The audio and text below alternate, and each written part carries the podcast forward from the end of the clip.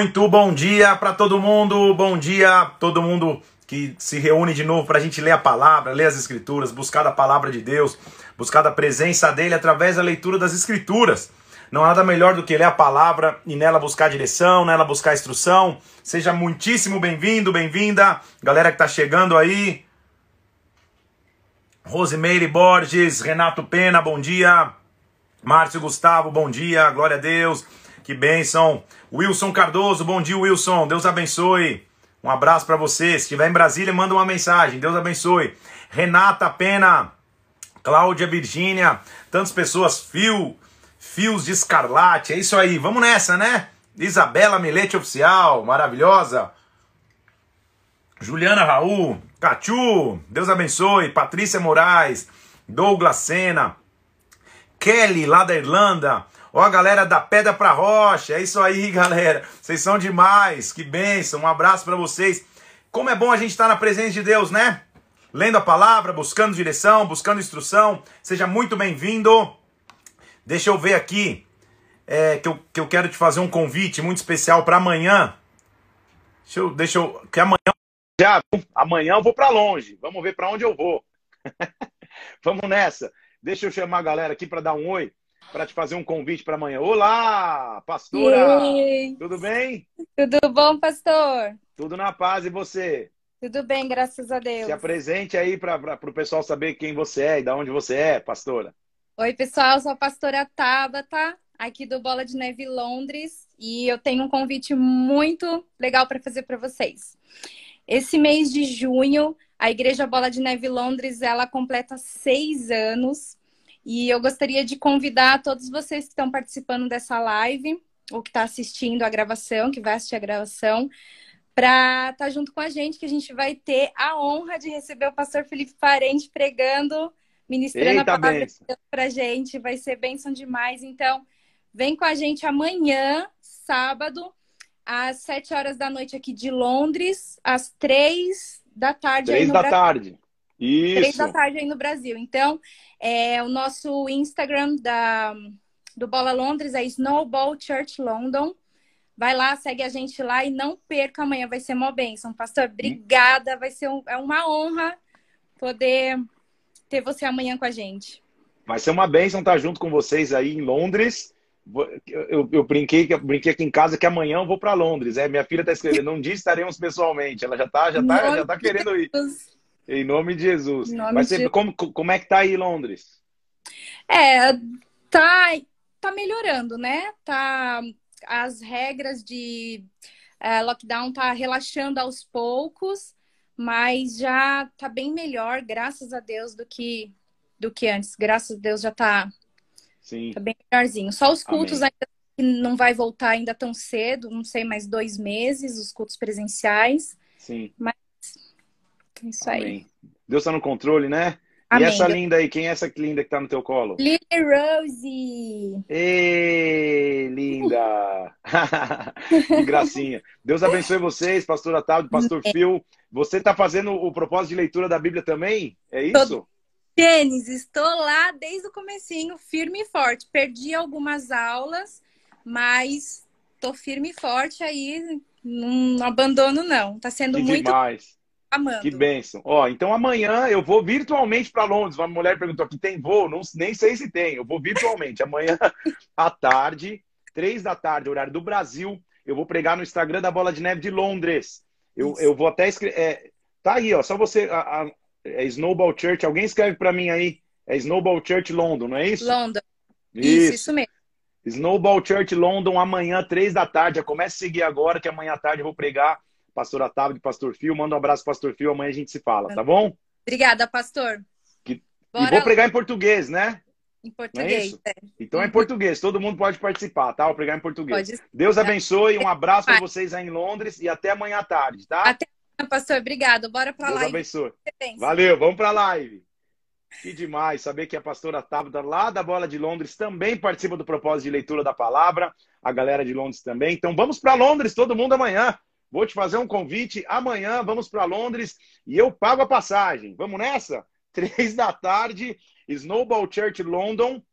Eu vou pregar em português porque tem uma grande comunidade de brasileiros na igreja. Tá aí, ó, a Renata colocou, Snowball Church London. Começa a seguir. Amanhã à tarde, então, eu vou pregar no, no Instagram da Bola de Neve de Londres. Vamos lá que eu vou pagar a passagem, vamos juntos, tá? Isabela, vou pagar a tua passagem. Vamos com o papai, três da tarde para Londres. Vamos nessa, então, gente. Vamos orar ao Senhor? Vamos pedir a presença dele sobre as nossas vidas? Pai, em nome do Senhor Jesus, eu oro para que o Senhor venha sobre nós, para que o Espírito Santo se derrame agora e fale conosco, que o Senhor venha, em nome de Jesus Cristo, nos dê instrução, nos dê direção, abra o nosso entendimento, fala conosco de forma sobrenatural, meu Deus, que nós possamos ouvir a tua voz, que o teu Espírito Santo fale aqui, Pai. Usa-me mais uma vez, eu te peço, em nome do Senhor Jesus Cristo, em nome de Jesus. Amém. E amém. E amém. Aleluia. Vamos nessa então, gente.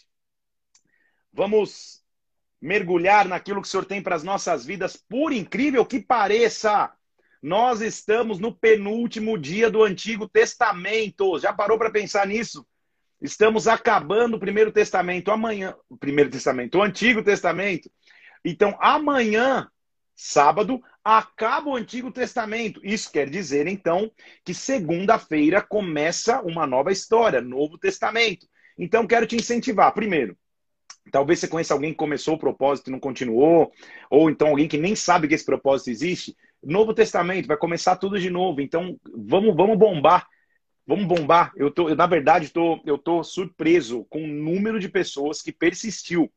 Não é fácil, eu sei que não é fácil. São 74 dias hoje, não é? 75 dias hoje, direto lendo a palavra e, e, e com, com, os compromissos que você tem, com a quarentena, aí volta de quarentena, isolamento, volta. Então, como é bom ver que as pessoas persistiram. Então, valeu você que persistiu até então. Vamos convidar mais gente ainda porque segunda-feira começa o Novo Testamento. Amém? Vamos nessa? Tomar meu café aqui e vamos mergulhar, porque hoje tem bastante matéria, por assim dizer, porque a gente está vendo os profetas menores. E quando a gente fala de profetas menores, a gente está falando de livros menores, então, poucos capítulos, isso quer dizer que a gente vai ver vários hoje, até chegar no penúltimo, antes de terminar o Antigo Testamento. Nós estamos no meio da história de Miqueias. Miqueias era então um profeta que viveu numa cidade a cerca de 32 quilômetros de Jerusalém, então profetizou na região, na região de Judá, ele profetizou nos tempos do rei Jotão, Acas e Ezequias, tá bom? Ele, mais uma vez, como, como, como é, é, os profetas do, do, do, Novo Testamento, do, eita, tô, hoje estou novo e antigo, tá uma benção, o, o, os profetas do, do Antigo Testamento, mais uma vez a gente vai ver então, ele tentando trazer o povo ao arrependimento e a, e, a, e a, compreensão de que eles estavam longe da aliança que tinham que ter com Deus, longe da aliança que tinham que ter com o Senhor. Então, olha que importante, é, depois do capítulo 5, que foi quando a gente terminou ontem, que ele teve uma visão é, de que Belém Efrata, a menor cidade, que não deveria nem ser mencionada, dela sairia o, o Redentor, o Salvador, uma visão messiânica. Então, ele começa a falar no capítulo 6, e agora a nossa leitura, então, hoje, se inicia no capítulo 6 do livro de Miquéias. Diz assim: Ouvi agora, diz o Senhor, levanta-te, defende a tua causa perante os montes, ouçam os outeiros a sua voz. Ou seja, por quê? Defende a tua causa, povo. Porque o que, que eu vou dizer para vocês, versículo 3? Uma pergunta interessante do próprio Senhor. Ele diz assim: Povo meu, o que, que eu tenho feito? Com o que, que eu te enfadei? Me responde. Em outras palavras, Deus está dizendo: onde que eu errei com vocês? O que, que eu fiz de errado para vocês me abandonarem desse jeito? Que eu fiz de errado para vocês fazerem o que estão fazendo dessa forma, se comportando dessa maneira? É isso que ele estava dizendo.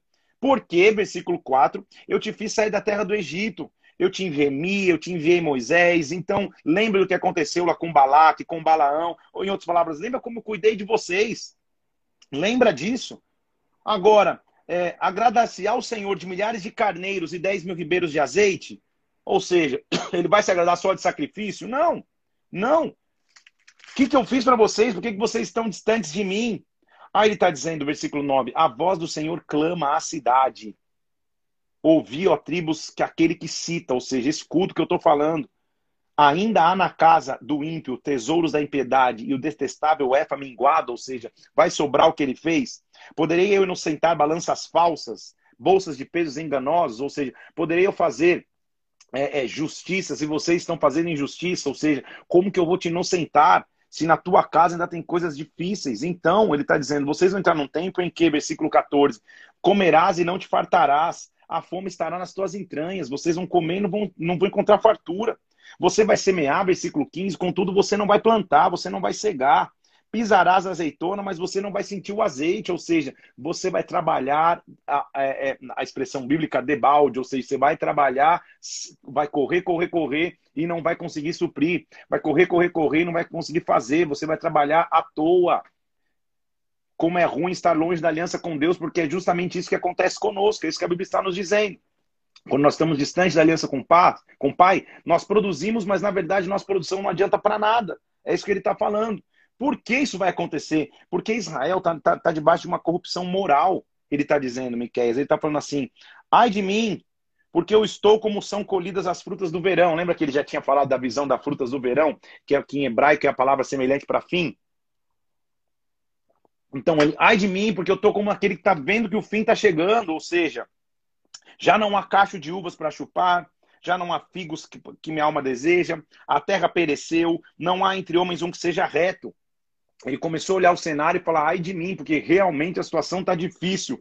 Não tem mais uva, não tem mais planta, não tem mais um homem reto. O que vai acontecer conosco? Olha o que ele diz assim, olha o cenário terrível que está, versículo 6. O filho despreza o pai, a filha se levanta contra a mãe, a nora contra a sogra. É uma confusão, casos de família de novo. Eu, porém, aleluia, como é maravilhoso quando os profetas eles trazem um, um de esperança. Eu, porém, olharei para o Senhor e esperarei no Deus da minha salvação. O meu Deus me ouvirá o meu Deus me ouvirá. Em outras palavras, eu espero nele e ele vai ouvir a minha voz. Eu espero nele, ele vai ouvir o meu clamor. O Senhor se compadece de Israel. Olha o que ele está dizendo lá, ó, versículo é, é, 8. Inimiga minha, não se alegra a respeito de mim, porque ainda que eu tenha caído, eu vou me levantar. Então, frase de hoje, que eu, que eu esqueci de passar para o meu querido irmão e filho na fé aqui de Brasília. Mauro, que já virou meme. Mauro, anota aí. Frase de hoje. Ainda que eu caia, ou ainda que eu tenha caído, eu vou me levantar. Esse, isso que ele isso que ele está dizendo, inimigo, nem se alegra. Tipo, o meu negócio aqui é com Deus, viu? É, é, é Judá, Judá tá dizendo, Deus Deus, vai, Deus vai me punir, mas nem se alegra com a minha queda, porque ainda que eu tenha caído, eu vou me levantar. Versículo 8. Sofrerei a ira do Senhor, porque pequei contra ele. Até que ele julgue a minha causa, ele me tirará para a luz e eu verei a sua justiça. Que versículo maravilhoso. A minha inimiga verá isso, escobrirá de vergonha. Porque ela diz: Onde está o Senhor? Cadê Deus? Os meus olhos a contemplarão agora, ela será pisada como quem pisa lama nas ruas. No dia da reedificação dos teus muros, nesse dia, os teus limites serão removidos para longe. Ou seja, Deus vai trazer esperança sobre nós, Deus vai trazer glória sobre nós, Deus vai trazer redenção sobre nós. Ainda que eu tenha caído, eu vou me levantar. Ainda que eu tenha caído, eu vou me levantar. Como é bom ver que o mesmo profeta que tem palavras duras, que tem palavras de, de repreensão, é o profeta que também traz esperança. Ele está dizendo, ainda que eu tenha caído, eu vou me levantar. Ou seja, inimigo nem se alegra muito aí. Nem se alegra muito aí. Ele diz assim, versículo 18: Quem é semelhante a ti, que perdoas a iniquidade, te esqueces da transgressão do restante da tua herança? Quem é semelhante a ti, Pai? O Senhor é um Deus que perdoa iniquidades, Deus. Tornará, versículo 19, a ter compaixão de nós. Tornará a ter compaixão de nós. Assim ele termina o livro de Miqueias. Então, um livro onde ele trouxe muita repreensão também, como é típico dos profetas, mas ele, além de trazer repreensão, ele diz assim: há um Deus que se lembra de mim. Inimigo, ainda que eu tenha caído, eu vou me levantar. Em outras palavras, caiu, levanta, porque Deus vai te dar força para levantar.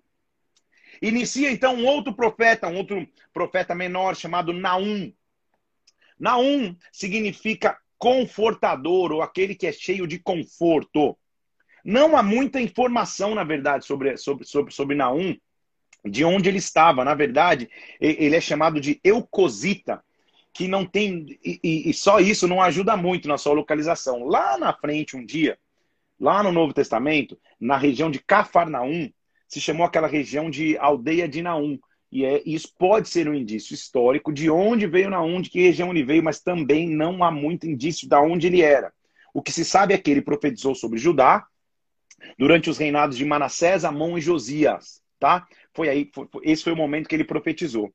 E, e o livro de Naum, ele está direcionado a um público, entre aspas, específico. Ele vai falar diretamente contra a Assíria. Basicamente profetizando contra Nínive, a queda de Nínive. Nínive, você já viu ontem quando a gente estudou Jonas, era a capital do Império Assírio. Então ele está falando basicamente contra a Assíria, mas contra Nínive. Então ele está trazendo julgamento, está trazendo é, é, é, repreensão contra Nínive. É basicamente isso nos três capítulos de Naum. Vamos ler? Sentença contra Nínive, versículo 1. Livro da visão de Naum, o Eucosita, como eu te disse, é a única informação que se tem dele. O Senhor é Deus zeloso e vingador, o Senhor é vingador e cheio de ira. O Senhor toma vingança contra seus adversários, o Senhor reserva indignação para os seus inimigos. Ou seja, ele é um Deus que retribui também para os inimigos. Por quê? Nínive certamente atacava muito o povo de Deus e se alegrava quando via o povo de Deus em ruínas caindo. Ele está dizendo: o Senhor é um Deus vingador, hein? Olha só, versículo 3: O Senhor é tardio em irar-se, mas grande em poder e jamais inocenta o culpado. O Senhor tem o seu caminho na tormenta e na tempestade as nuvens são o pó dos seus pés. Ou seja, Deus é justo. Se ele é justo, significa dizer que ele jamais inocenta um culpado.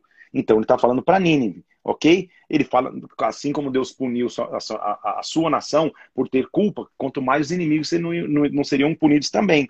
E aí ele fala da grandeza de Deus, versículo 4 e 5, ele repreende o mar, faz secar os rios, os montes tremem perante dele, a terra se levanta diante dele. Quem pode suportar a sua indignação? Ou seja, quem pode suportar a sua grandeza?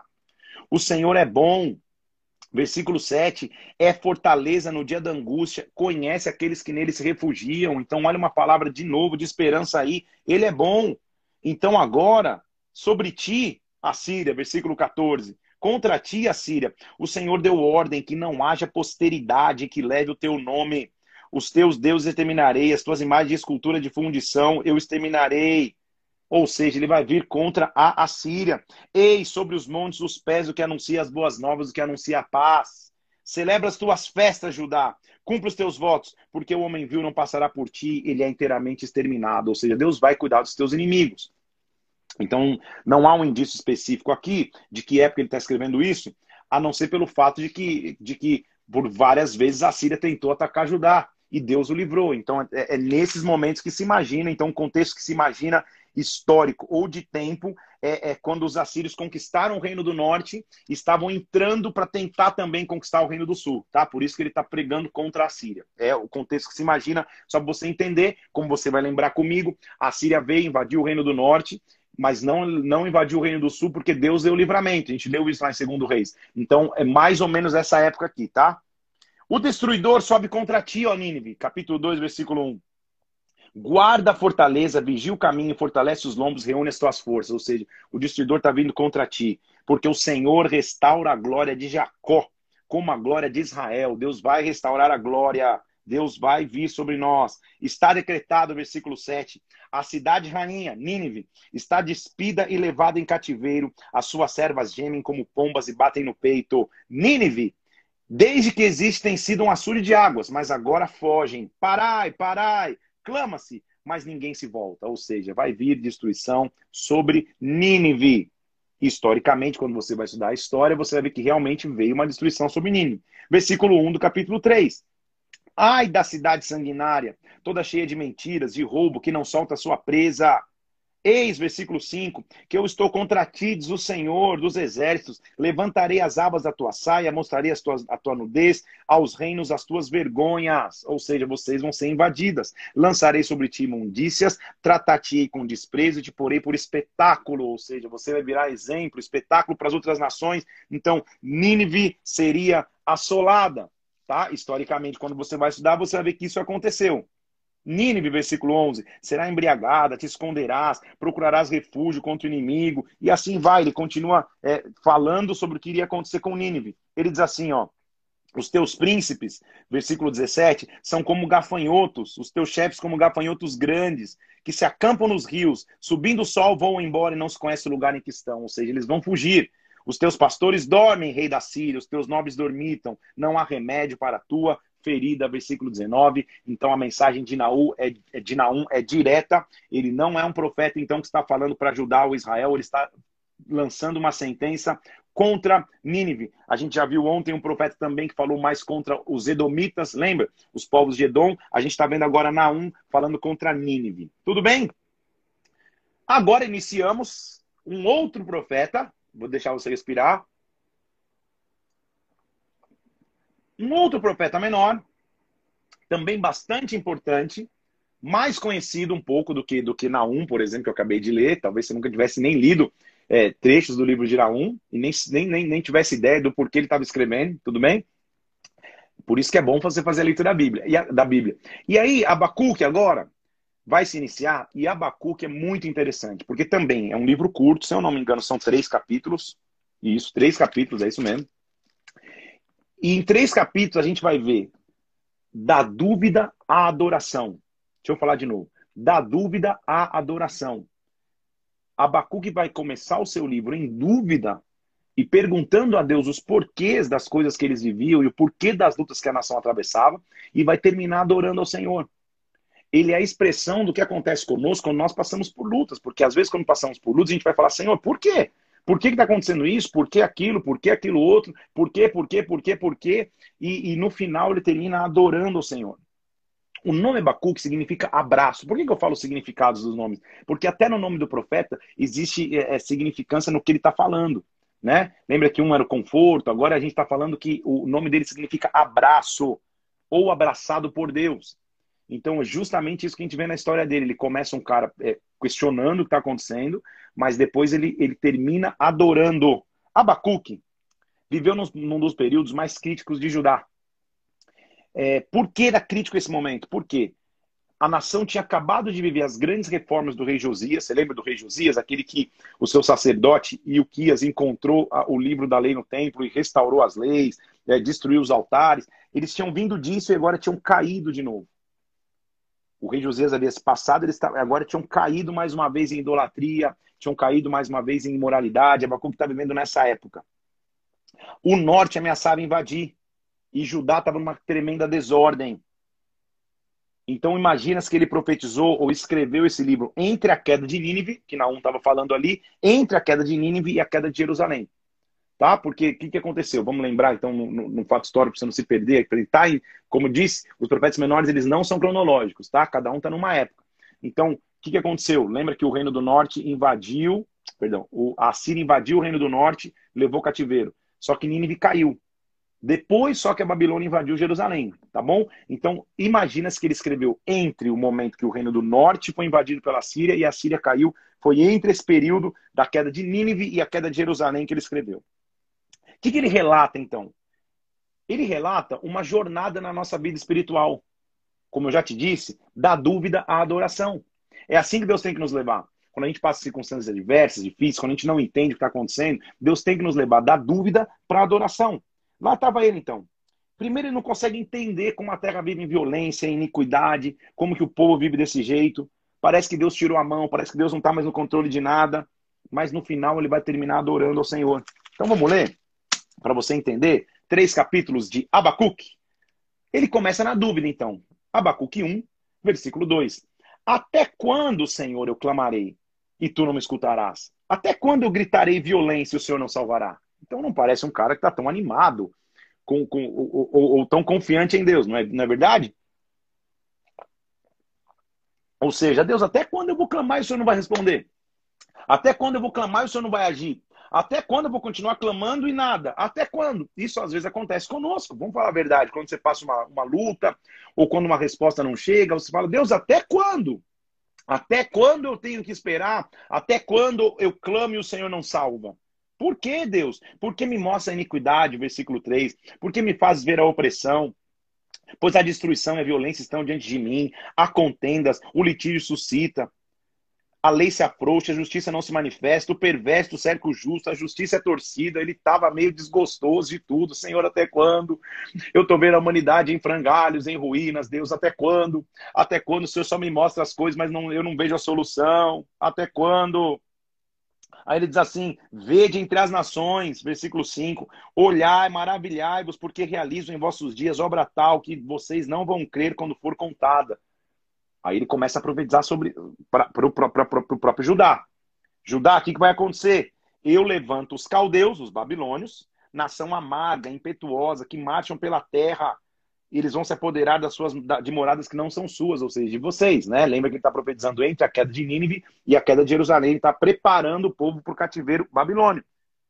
Ele está dizendo: olha o que está acontecendo, eu vou levantar os caldeus contra você, eles vão morar nas casas que não são deles, as nossas, quer dizer. O que, que eles são, os caldeus, versículo 7? São pavorosos, terríveis, criam eles mesmos o seu direito, a sua dignidade. Seus cavalos são ligeiros, seus lobos, seus lobos ferozes, os cavaleiros se espalham, versículo 8, os cavaleiros vêm de longe, todos, versículo 9, vêm para fazer violência, seu rosto só suspira em avançar, eles reúnem cativos como areia, eles estão vindo para nos destruir. Aí ele começa a interceder, versículo 12, ele diz assim: Não és tu, desde a eternidade, ó Senhor Deus, ó meu santo, não é o Senhor Deus, não morreremos. Ó Senhor, para executar juízo, puseste aquele povo, tu, ó rocha, o fundaste para servir de disciplina. Ele está começando a buscar sentido. Senhor, tu és tão puro de olhos que não podes ver o mal e a opressão não podes contemplar. Por que, pois, toleras os que procedem perfidamente e te calas quando o perverso devora aquele que é mais justo? Ou seja, por quê? Por quê? Por quê? Então, primeiro, é, olha como a dúvida se instaura. É isso que a gente tem que aprender em Abacuque. Primeiro ele está no até quando. Deus, até quando, pai? Até quando eu clamo, o Senhor não responde? Até quando, até quando? Depois que eu passo do até quando, chega a fase do porquê. Deus, mas por que, que isso acontece? Por que, que o Senhor tolera isso? Por que, que não sei aquilo outro? Ele tenta entender. Versículo 14. Por que, que você faz os homens como peixes no mar, como répteis que não tem quem os governe? Por que, que a coisa perdeu o controle, Deus? Senhor, é, versículo 17: Acaso continuará por isso, esvaziando a sua rede, matando sem piedade os povos? Meu Deus, o que está acontecendo? Ele está num momento profético de tentar clamar pela nação, mas ele mesmo está tentando entender o porquê. Estão aqui comigo? E às vezes a gente entra nessa fase de falar, Senhor, ou até quando, ou então por quê? Até quando, Deus? Por quê? Nessa manhã, Deus vai transformar nossa dúvida ou os nossos porquês em adoração, e eu vou te mostrar. Então ele diz assim: sabe o que eu vou fazer? Ao invés de ficar falando por quê, ao invés de ficar perguntando por quê, ao invés de ficar tentando entender até quando, eu vou, eu vou tomar uma posição. Capítulo 2, versículo 1. Eu me colocarei na torre de vigia. Eu vou me colocar sobre a fortaleza e vigiarei para ver o que Deus me dirá e a resposta que eu terei à minha queixa. Parou aí. Abacuque, palmas para Abacuque. Por quê? O que ele está dizendo? Na hora da dúvida, na hora do, do, do que eu estiver vivendo o até quando, na hora que eu estiver tentando entender o porquê, eu vou é para a torre de vigia, eu vou é para a fortaleza que é a presença de Deus, porque lá ele responderá a minha queixa. Eu não vou ficar me queixando nas minhas emoções, não vou ficar amargurado no meu espírito, não vou ficar reclamando, não vou ficar de mau humor, eu vou é para a torre de vigia, porque na torre de vigia ele vai responder a minha queixa. Então, o Senhor me respondeu, não demorou nenhum versículo. Estão aqui comigo? O Senhor me respondeu e disse: escreve a visão, grava sobre tábuas para que possa ler até quem passa correndo. Ou seja, escreve. Isso aqui é um versículo muito importante, ou seja, escreve para que até quem passa correndo leia, ou seja, escreve até resume aí. Faz um post, Abacuque, para que não se esqueça a resposta que eu vou te dar. Por quê? A visão ainda está para se cumprir no tempo determinado. Que visão é essa? Vou dar uma outra frase aí, Mauro. Segura, segura. A, a visão ainda vai acontecer. Que visão é essa? Escreve, versículo 4. Tá aí o soberbo. A alma dele não é reta. Mas, olha a visão que ele tinha que escrever. O justo viverá pela sua fé. Eita, como Deus é demais, gente. Porque o cara começa perguntando até quando, até quando, por quê, por quê, por quê, e Deus responde sem responder. Estão aqui comigo? Porque Deus não fala para ele, ah, até quando? Não, é até segunda-feira. Por quê? Ah, porque isso, isso, isso. Ele não fala nem o, o, até quando e nem responde o porquê. Mas ele responde sem responder. Então, comigo, ele só diz assim: o justo vai viver pela fé. Sabe o que ele está dizendo? Tem, tem, vai ter fase da tua vida que você não vai saber até quando. Tem fase da tua vida que você não vai entender o porquê. Mas viva pela fé. O justo viverá pela fé. Frase mais uma vez aí de hoje para a gente depois escolher. O justo viverá pela fé. Uma se emenda na outra, né? A primeira é se eu cair, eu vou levantar, e a segunda é o justo viverá pela fé. E ele diz assim: Abacuque escreve. Mas é um post rápido, porque até quem passa correndo possa ler. Porque vai ter fase na tua vida que você vai ficar perguntando, Deus, até quando? Ou quando vai ser? Quando? Quando que. que, que, que esses dias eu estava com uma, com uma amiga da minha filha, eu parecendo um contador de histórias, no carro, a gente andando no carro, ela tem 12 anos de idade.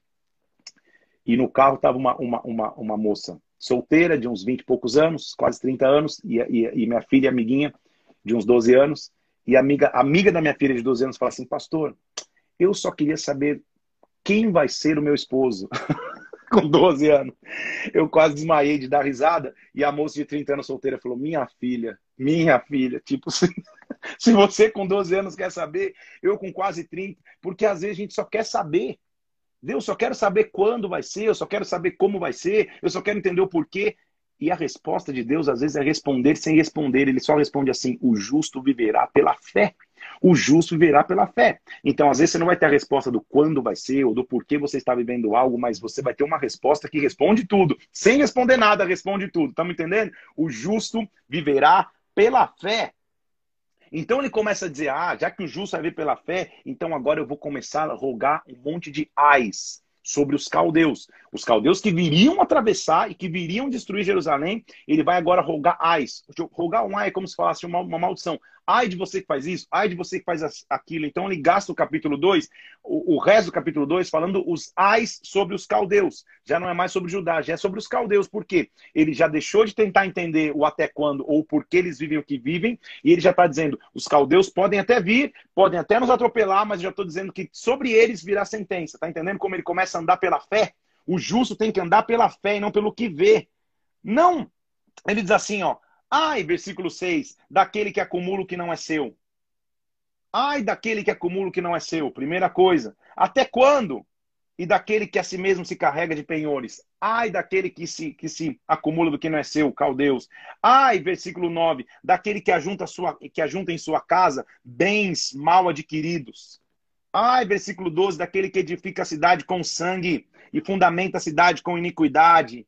A nossa resposta é: a terra, versículo 14, se encherá do conhecimento da glória do Senhor, como as águas cobrem o mar. Esse é um dos meus versículos mais é, é, favoritos de toda a Bíblia, Abacuque 2,14. A terra se encherá do conhecimento da glória do Senhor, como as águas cobrem o mar. Ele está fazendo uma analogia, porque a terra se encherá do conhecimento da glória. Conhecimento da glória é uma expressão e conhecimento é, é, é, é, a, mesma, é a mesma palavra para retração da onda, que vai para trás e volta de novo com força.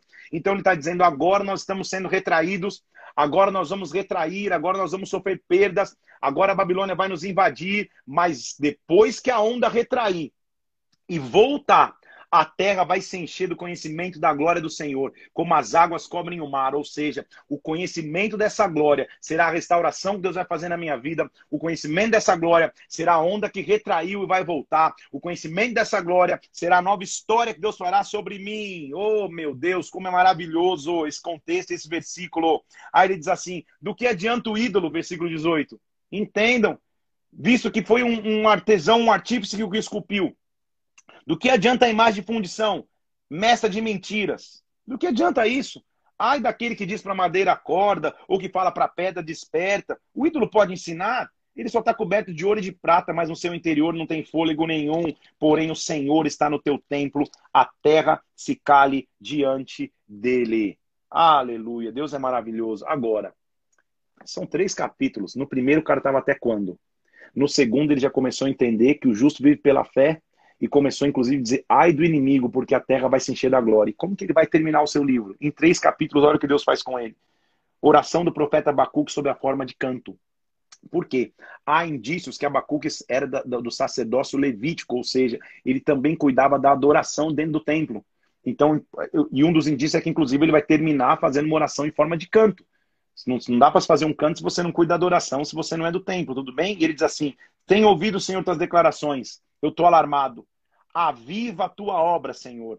Aviva a tua obra. No decorrer dos anos, no passar dos anos, faz a tua obra conhecida. E quando na tua ira o Senhor estiver, se lembra da tua misericórdia. A sua glória cobre os céus, a terra se enche do seu louvor. Oh, meu Deus do céu, como o cara começa a adorar o Senhor. O seu esplendor é como a luz. Os raios brilham na sua mão, ele começa a adorar o Senhor. E aí, olha como ele termina o seu livro, versículo 17 ainda que a figueira não floresça, ainda que não haja fruto na vide, ainda que o produto da oliveira minta, ainda que os campos não produzam mantimento, ainda que as ovelhas, as ovelhas sejam arrebatadas no aprisco, ainda que não haja gado nos currais, Eu me alegro no Senhor, eu exulto no Deus da minha salvação. É o mesmo cara que estava perguntando até quando, estava tentando entender o porquê. Ele deixou de tentar entender o porquê. Mesmo que nada floresça mais, mesmo que não tenha gado, mesmo que não tenha ovelha, mesmo que não tenha flor, eu me alegro no Senhor. Ou seja, eu aprendi que eu tenho que viver pela fé. Eu não tenho que tentar entender o porquê toda hora. O Senhor Deus é a minha fortaleza. Ele faz os meus pés como o da corça. Ele me faz andar alterna, alten, altaneiramente. Ou seja, ele me faz andar levantado, posicionado. Ele me levanta. Eu estou dizendo para você, da dúvida a adoração, da dúvida a segurança que só a fé pode trazer. Entenda comigo, o cenário não tinha mudado em absolutamente nada Nada. Na verdade, só tinha piorado, porque a nação continuava idólatra, a ameaça da Babilônia continuava lá, mas o que tinha mudado era no interior do profeta. A sua fé tinha despertado. Quando a nossa fé se desperta, dentro da situação que vivemos, a situação já se transforma. Que Deus aviva a tua fé. Entenda, o justo vive pela fé. Você viu como a série da Bíblia dá uma série de pregações? Meu Deus do céu. Aí começa um outro livro. Profeta menor, mais uma vez, Sofonias. Sofonias significa o Senhor escondeu. E ele foi profeta em Judá, ou seja, o Senhor escondeu, o Senhor guardou segredos, isso que ele está dizendo, o Senhor guardou revelações. Ele foi o último dos profetas a escrever antes do cativeiro. Então, o cativeiro está para chegar agora, e sua profecia foi sobre o Reino do Sul, Judá. Por que, que ele está dizendo? É, a aliança com a Síria não afetou somente Judá, mas também mudou as práticas religiosas, mudou as práticas sociais. O comportamento da Síria agora tinha tendência em Judá. Então ele, ele, ele vai, vai começar a mostrar o que aconteceu com Judá e, e, e quais eram as profecias contra Judá, Jerusalém, inclusive, como alguns profetas fizeram, no seu segundo capítulo, ele vai falar sobre os povos ao redor, o que aconteceriam com esses povos. Vamos nessa? Dá tempo? Claro que dá. Vamos lá. De fato, palavra do Senhor que veio a Sofonias. Aí ele vai falar quem ele é, filho de Cusi, Gedalias, Amarias, papapá, rei de Judá. De fato, consumirei todas as coisas sobre a face da terra, diz o Senhor. Consumirei os homens, animais, aves, peixes, estenderei a mão contra Judá, versículo 4. Exterminarei deste lugar o resto de Baal, porque deixaram, versículo 6, de seguir ao Senhor e não buscam o Senhor, nem perguntam por ele. Então, de novo, Está chegando agora perto do cativeiro. Uma coisa importante que eu não falei, que eu fiz anotação aqui, eu fico indo e voltando, que eu vou anotando. Deixa eu pegar aqui. Ah, isso. Ele escreveu é, no auge das reformas de Josias, foi onde ele se inspirou, e mais ou menos é, é, no, num período bem próximo da invasão da Babilônia. Isso eu quero. Ah, isso, isso, isso que eu anotei aqui, ótimo. Achei. O que, que ele achou?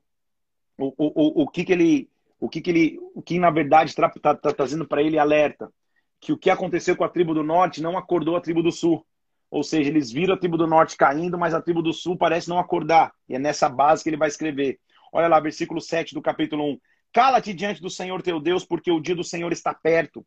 O Senhor preparou o sacrifício e santificou seus convidados. Está chegando o dia do Senhor. E ele vai chegar. E olha, olha a analogia que ele faz. Naquele tempo, versículo 12, esquadrinharei a Jerusalém com lanternas. Castigarei os homens que estão apegados ao vinho, que dizem no seu coração: o Senhor não faz bem nem faz mal. Tudo bem? Deixa eu ler de novo, versículo 12. Eu vou entrar com lanterna em Jerusalém, até o que vai estar escondido no escuro eu vou achar. É isso que Deus está falando. Eu vou ir com a lamparina lá e vou, e vou achar quem está escondido. Principalmente aqueles que estão entregues ao vinho, dizendo: ah, nada a ver, não é nem bom nem ruim. Deixa eu repetir de novo. Principalmente aqueles que estão entregues ao vinho, à bebida alcoólica, dizendo: não, não é nada demais. Não, Deus não faz bem, não faz nem mal, tá tudo tranquilo. Percebeu a raiz? Versículo 13. Então, eles serão saqueados nos seus bens, assolados nas suas casas. Edificarão casas, mas não morarão nelas. Plantarão vinhas, mas não vão beber do seu vinho. Por quê? Versículo 14. Está perto o grande dia do Senhor está perto e muito se apressa. Atenção, o dia do Senhor é amargo e nele clama até o homem poderoso. Então, o dia do Senhor que eles estão dizendo aqui é, é o dia do Senhor, que é o dia que vai chegar o cativeiro, o dia que ele vai vir para trazer a sua justiça. Aí ele fala no capítulo 2 sobre os povos ao redor. De novo, é, versículo 2, versículo 1 um do capítulo 2, perdão.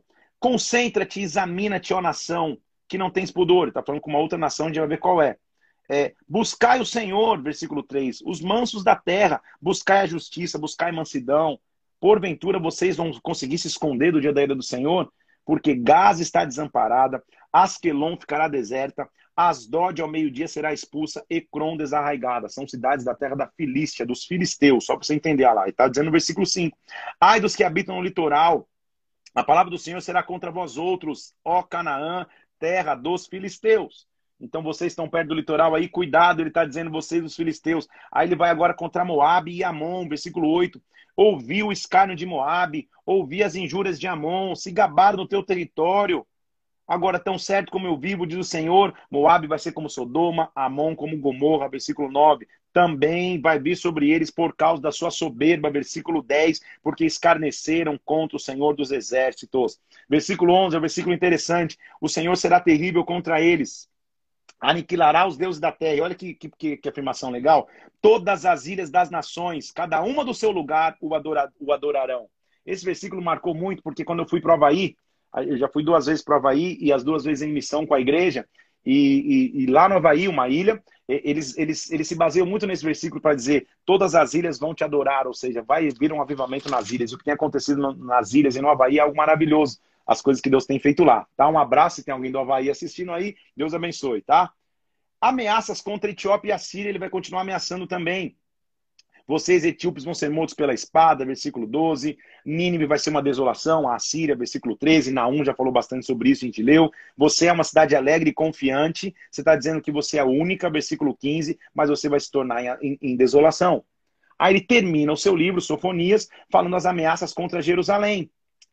Cidade opressora, rebelde manchada. Não atende a ninguém, não aceita a disciplina, não confia no Senhor, nem se aproxima de Deus. Vocês estão distantes. Você diz, certamente o Senhor vai, me, me temerás e aceitarás a disciplina. Eu estava pensando, né? Sofonias está dizendo. Assim a sua morada não será destruída, como havia determinado. Eu achava que eles iam se arrepender agora, versículo 8. Vai ter salvação. Espera, diz o Senhor, no dia que eu me levantar para o despojo, porque a minha resolução é ajuntar as nações, congregar os reinos, para sobre eles fazer cair a minha maldição e todo o furor da minha ira, pois a terra será devorada pelo meu zelo. Vai ser difícil.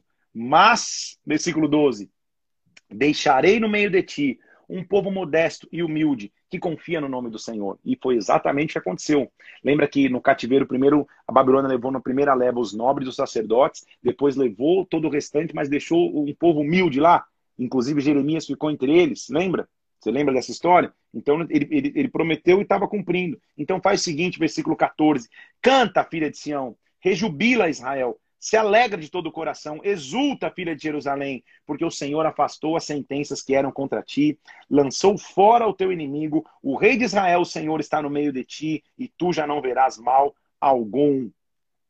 Não aconteceu o cativeiro, ele já está profetizando a redenção. Como é maravilhoso depender de um Deus que cuida de tudo. Versículo 17: O Senhor teu Deus está no meio de ti, poderoso para te salvar. Ele se deleitará em ti com alegria, vai se renovar no seu amor, vai se alegrar em ti com júbilo. Versículo 20: Naquele tempo eu vos farei voltar e vos recolherei. Farei de vós um nome e um louvor entre os povos da terra, quando eu mudar a sorte diante dos teus olhos. Deus é maravilhoso demais. Amém? Como é maravilhoso ver que os profetas falam, mas ao mesmo tempo eles trazem redenção. Vamos para o último, a última análise de hoje. A gente já viu hoje Miqueias, já vimos Naum, já vimos Sofonias, quem mais a gente viu? Abacuque, isso. Tá bem, são hoje. Vamos para o último. Vamos entender o que aconteceu com Ageu. Como eu te disse, a cronologia aqui não é o que. Não, você tem que tomar atenção para não achar que é, que é uma sequência de fatos. Ageu agora já é um profeta pós-exílio. Então, até agora a gente estava lendo profetas que estavam alertando o povo que ia acontecer no exílio. Agora a gente já está no pós-exílio, que aconteceu depois do exílio. E ele vai escrever numa época aproximadamente 12 anos depois que o povo já tinha retornado. Lembra que foi a primeira leva que voltou? Vamos lembrar comigo que a primeira, a primeira leva, leva que voltou foi através do decreto de Ciro, e Zorobabel foi o líder que conduziu a primeira leva. Esdras levou depois, Zorobabel antes. Então, Zorobabel levou, e Zorobabel vai ser um cara bem presente aqui. E o cenário de Ageu é que eles voltaram, começaram a edificar o templo. mas sofreram muita oposição. E eles pararam.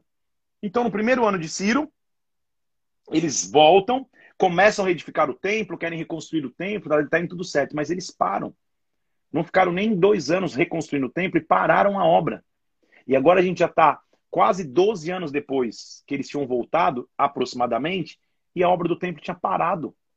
E a Geu vai começar a profetizar sobre eles, para trazer ânimo, para trazer, trazer a eles esperança. Para falar, calma aí, cara, como, como, como, como que vocês vão deixar de construir? Só que ele já começa fazendo um alerta. Porque ele diz assim, versículo 1 do capítulo 1 de Ageu. No segundo ano do rei Dário, veio a palavra do Senhor por intermédio de Ageu, de Ageu a Zorobabel. Lembra que eu te falei? O líder que, que trouxe o povo na, na primeira leva. Filho de Salatiel, governador de Judá, e a Josué, filho de Josadac, sumo sacerdote. Tá? E disse assim, assim fala o Senhor dos exércitos. Este povo diz, presta atenção, não veio o tempo ainda de edificar a casa do Senhor, ela não deve ser edificada. Não veio o tempo, vocês voltaram do cativeiro, já vai fazer mais de 12 anos. E vocês estão dizendo, não, não, ainda não é tempo de construir, não é tempo. Ah, é? Olha como Ageu já chega rachando, ele chega dando no meio e diz assim, calma aí, então não é tempo de construir a casa. Mas versículo 4, é tempo então de habitar nas vossas casas forradas, enquanto a casa permanece em ruínas? Ou seja, onde foi que vocês estão virando individualistas? Onde foi que vocês estão correndo primeiro? Na casa de vocês está com um telhadinho lindo, maravilhoso, é tempo de habitar. A casa do Senhor está em ruína, vocês estão dizendo que não é tempo de reconstruir? Onde foi que vocês inverteram valores? É isso que a Ageu estava dizendo. A Ageu estava pregando para uma geração que estava correndo pro individualismo. Será que é diferente dos tempos de hoje? quando a gente começa a correr para as nossas prioridades primeiro, esquece as prioridades do reino. Então a gente está dizendo assim, calma aí, a gente começou a reconstruir, Zorobabel, você começou a reconstruir o templo com o povo, teve várias oposições, vocês pararam, né? Pararam de construir. Agora quer dizer que a casa de cada um de vocês está com telhadinho, está forrada, está linda, maravilhosa, vocês continuam dizendo não é tempo de construir? É isso? Não. Olha o que ele diz no versículo 5. Considerai o vosso passado. Lembra da história de vocês, lembra do que Deus foi com vocês até agora, inclusive como guardou vocês no cativeiro. E vocês não vão construir. Versículo 5. É por isso, presta, versículo 6, presta atenção. É por isso que vocês têm semeado muito e colhido pouco. Vocês comem, mas não chegam a se fartar. Vocês bebem, mas não são saciados. Vocês se vestem, mas ninguém se aquece. Vocês recebem salário, mas recebem para colocar num saco furado. Parou a pensar? Porque vocês se esqueceram da casa de Deus porque vocês esqueceram da presença do Senhor. Como hoje, na nossa geração, a gente não corre esse risco, gente, de correr sozinho para as nossas prioridades, cada um correndo por si. Na minha, na minha infância, eu brincava de pega-pega ou de esconde-esconde. Brincadeiras que talvez você nem saiba o que é, porque né, talvez seja da geração videogame. E a gente dizia, cada um por si, Deus por todos. Era mais ou menos isso. E a geração, às vezes, corre o risco de ver isso, cada um por si, Deus por todos. Eu, eu vou é correr para o meu lado, eu vou, eu vou ver as minhas prioridades. Eu vou ver aquilo que eu tenho no meu coração e a casa do Senhor, depois eu penso nela. A Gil está falando, você está trabalhando assim, por isso que você come e não sacia, você bebe a sede não acaba, você recebe o dinheiro e coloca num saco furado, porque você não consegue entender as suas prioridades. Você esqueceu da casa do Senhor, nação. Vocês já deveriam estar reconstruindo, porque dizem que não há tempo, mas a casa de vocês está forrada. Então, diz o Senhor, considere o vosso passado, versículo 7. Lembra do que ele já fez. Faz o seguinte, para tudo.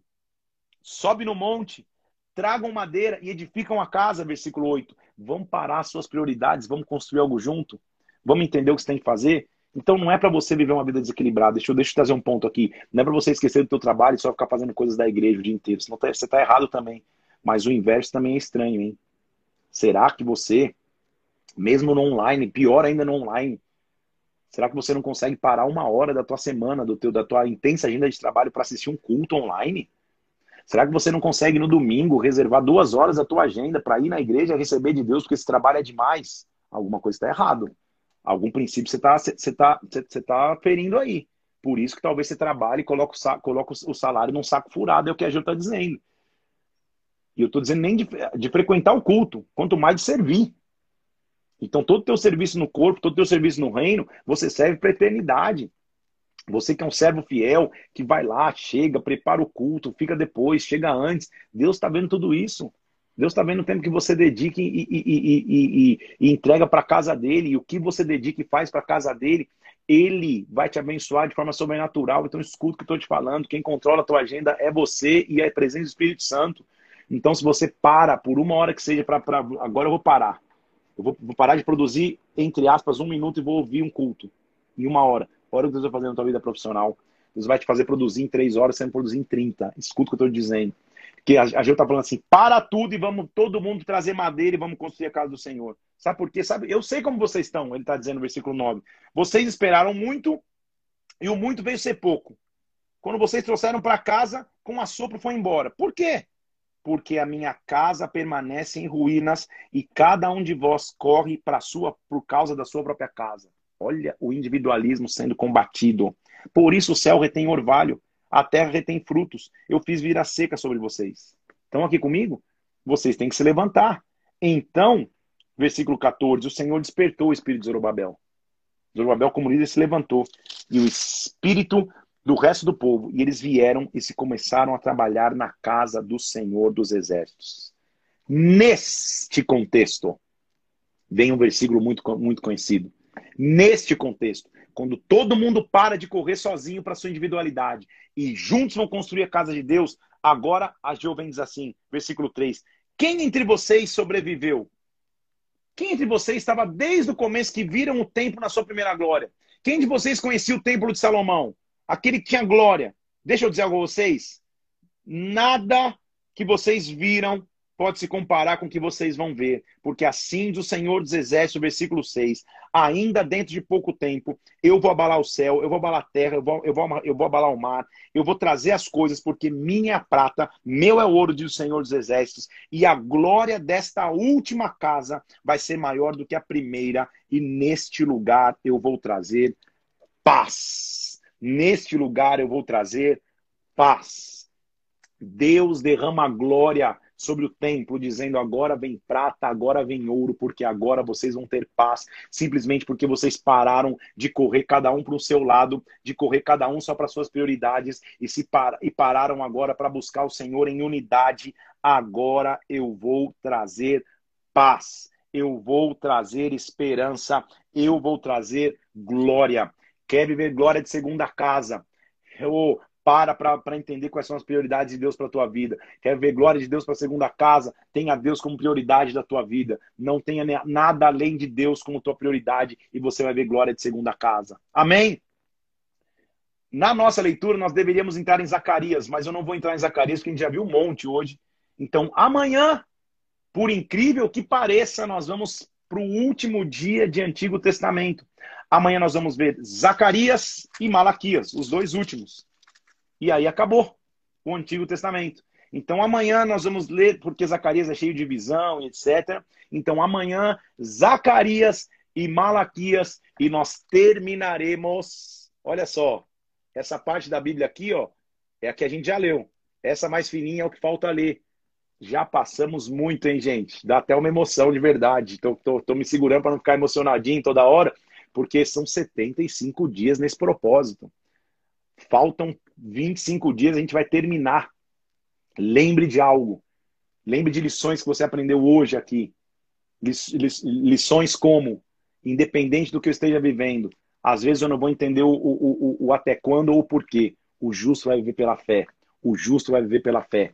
Além disso, eu entendo que a glória da segunda casa vai ser maior do que a primeira. Amém?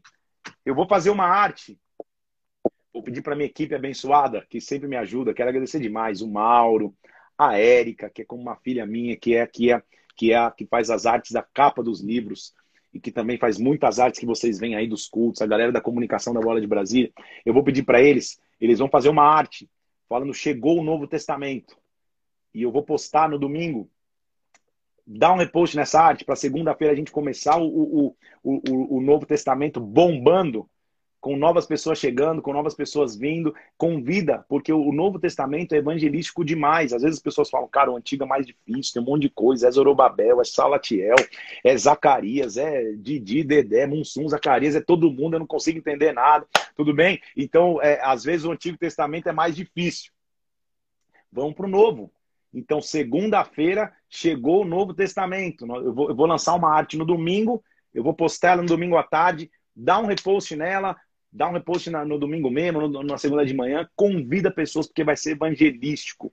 A gente vai ver um monte de gente recebendo de Deus, porque principalmente nos quatro primeiros, que são os, os, os, os, quatro evangelhos, a gente vai ver o que Jesus Cristo fez na terra. Não tem nada mais importante para nós que entendermos o que Jesus Cristo fez. Amém?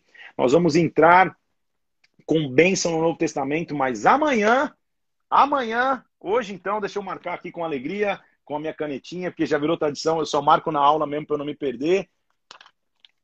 Terminamos a, a, a, penúltima coluna, amanhã começa a última coluna. Estamos terminando, oh glórias! Amanhã termina o Antigo Testamento, nós vamos ler Zacarias e Malaquias, e segunda-feira começa Novo Testamento. Amém? Que Deus te abençoe.